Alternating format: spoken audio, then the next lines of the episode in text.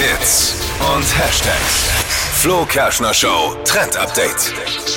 Ich habe was richtig Nices aus dem Netz für den nächsten Cocktailabend mit euren Freunden. Es geht um den It-Drink überhaupt, Aperol Spritz. Kennt jeder, feiert fast jeder.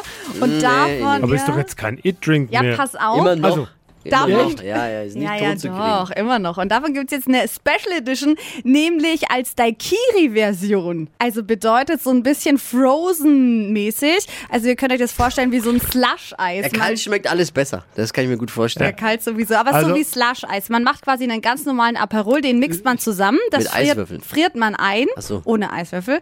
Frieren, dann rausholen und dann zerhäckseln. Und dann hat man eben so einen Slush-Eis-Aperol-Mix.